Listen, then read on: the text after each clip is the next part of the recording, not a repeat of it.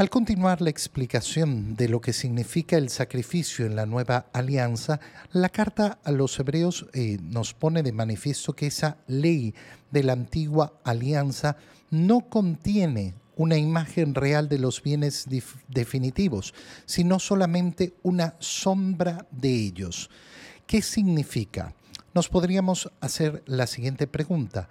¿Por qué? Si los sacrificios en la antigua alianza, los sacrificios de los animales, los sacrificios de los corderos, los sacrificios de las palomas, los eh, eh, sacrificios de los toros, no eran suficientes para lograr el perdón de los pecados, ¿por qué entonces Dios manda a realizar estos sacrificios en la antigua alianza? Hay que recordar un principio fundamental, que es que en la antigua alianza Dios va llevando al pueblo elegido, preparándolo para entender los beneficios verdaderos que entregará la nueva alianza. Es decir, toda la historia de la antigua alianza, todo el Antiguo Testamento, lo podemos ver como una pedagogía de Dios que va enseñando poco a poco a los hombres.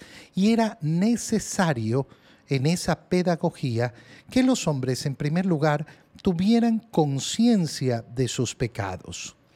Y esta conciencia de sus pecados se logra justamente haciendo esas ofrendas, haciendo esos sacrificios, teniendo firmemente la convicción de que necesitan realizar obras de reparación por sus pecados, que necesitan pedir perdón que necesitan entregar a Dios algo que sea suficientemente bueno para alcanzar ese perdón. Primera conciencia que hay que eh, tener. Segundo, tener efectivamente eh, la costumbre del el sacrificio, de la ofrenda, de ofrecer a Dios sacrificios en reparación por los pecados. Primero, la conciencia de que soy un pecador. Segundo, la conciencia y la costumbre de eh, ofrecer a Dios sacrificios. Esto va a ser una pedagogía. Esa pedagogía no va a quedar suspendida por la nueva alianza. Lo que va a hacer es transformada en la nueva alianza. Ya no vamos a tener que ofrecer en sacrificio animales, pero ahora ¿qué tenemos que ofrecer? Nuestros sacrificios personales. Eso es lo que vamos a tenerle que ofrecer a Dios. Perdón. Eso es lo que vamos a tener que ofrecerle a Dios. Cuando no existe esta conciencia, bueno, resulta que el hombre entra en una vida donde nunca ofrece sacrificios a Dios y nunca ofrece un culto debido a Dios.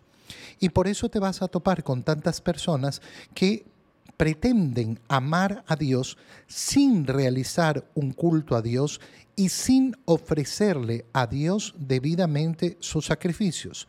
Y por tanto, su vida se vuelve siempre una vida hedonista, que busca solo el placer en esta vida, solo el bienestar en esta vida.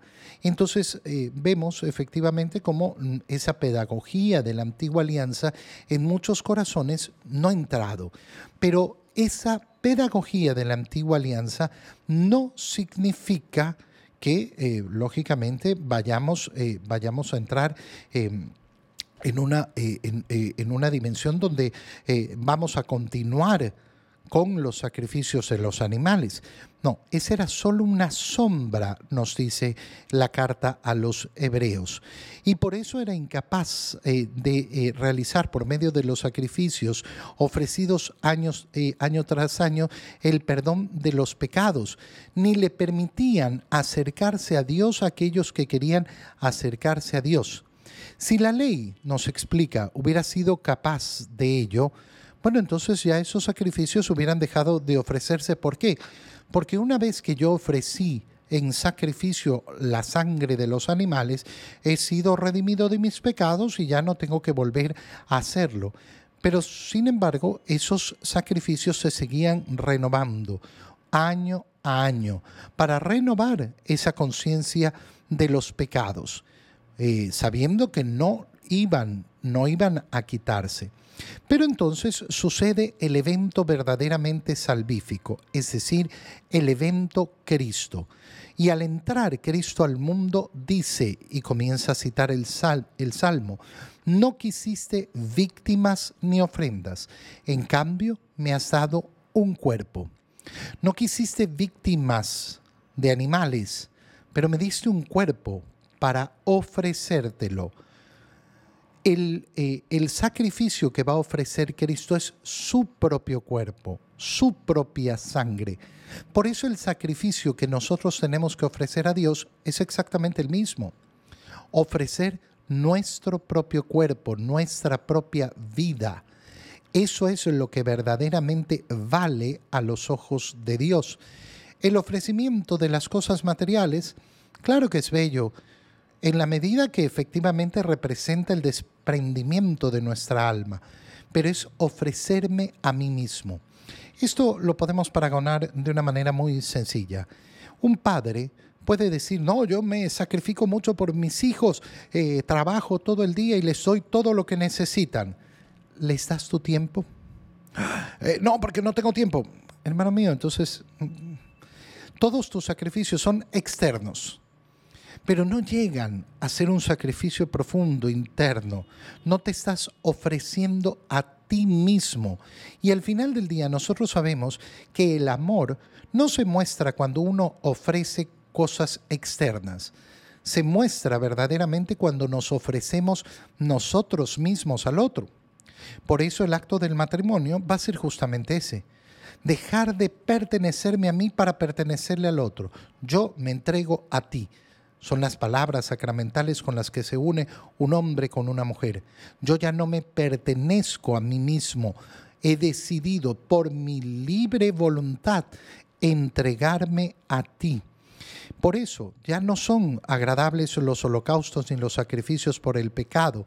Eh, aquí estoy, Dios mío, vengo para hacer tu voluntad. ¿Cuál es entonces el verdadero sacrificio que ofrecemos a Dios? Y el sacrificio que ha hecho Cristo. Hacer la voluntad del Padre. Hacer la voluntad del Padre. No habrá otro sacrificio que sea igual. No habrá otro que sirva verdaderamente. Hacer la voluntad del Padre será el verdadero sacrificio. Y por eso nuestra vida se resume en eso. ¿Qué busco yo? Hacer la voluntad de Dios. No quisiste víctima, sino eh, eh, que, que se haga tu voluntad. ¿Cuál ha sido la voluntad del Padre? Que el Hijo ofreciera su vida, su propio cuerpo, su propia sangre por salvación de cada uno de nosotros, de todos los hombres. Y con esto Cristo ha suprimido los antiguos sacrificios. ¿Qué nos está diciendo la carta a los hebreos? No podemos volver a la antigua alianza. No podemos pretender ofrecer otra cosa que no sea el cuerpo y la sangre de Cristo. En el ofertorio, en la misa, ¿qué ofrecemos? Oye, de repente vamos a alguna misa donde se comienzan a ofrecer tantas cosas, ¿no? No, que la procesión interminable de que traemos flores, traemos eh, sandalias, traemos Biblias, traemos no sé qué, traemos no sé cuánto, te ofrecemos. Pan y vino. Pan y vino, esa es nuestra ofrenda. ¿Por qué? Porque esos son los elementos que el Señor ha escogido para que nosotros podamos participar de su ofrenda. A eso sumamos todas nuestras ofrendas, toda nuestra vida, pero en el altar ofrecemos pan y vino que se convierten en cuerpo y sangre de Cristo.